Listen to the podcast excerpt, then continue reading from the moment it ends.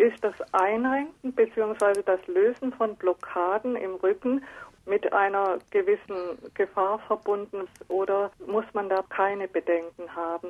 Ich würde die Frage in zwei Teile untergliedern. Einmal das Einrenken, wenn es fachlich gut gemacht wird, also wenn derjenige eine ja. chirotherapeutische Ausbildung hat, das hat ein geringes Risiko.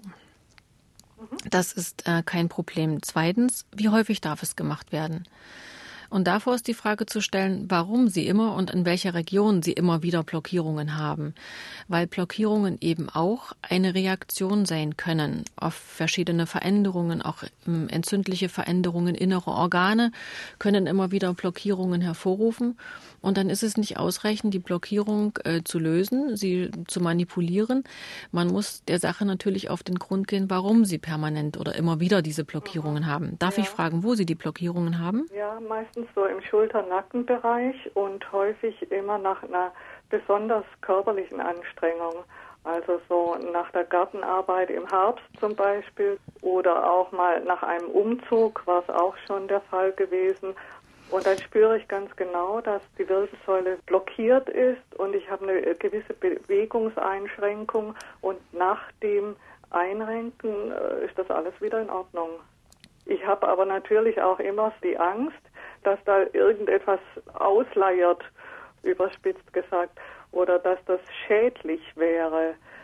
Äh, bei wiederholten Manipulationen, insbesondere im Halswirbelseilenbereich ja. schon, da diese wiederholten Manipulationen durchaus auch einen Stress für die kleinen Wirbelgelenke bedeuten. Sie haben das salopp mit äh, Ausleihern bezeichnet. Man muss berücksichtigen, dass Frauen ein besonders weiches Bindegewebe haben. Ja. Und sie sind sehr viel mobiler als Männer.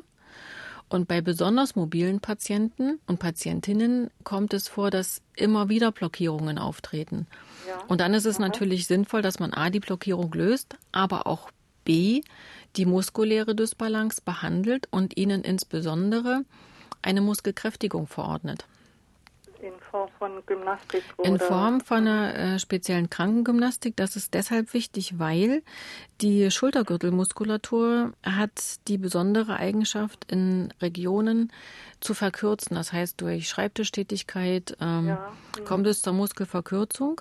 Und in diesen Bereichen verkürzter Muskeln dann eben auch äh, gehäuft zu Blockierungen.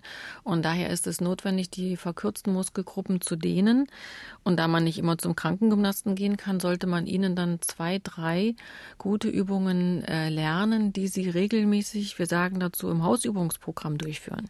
Mhm. damit das Ganze auch einen Hafteffekt hat.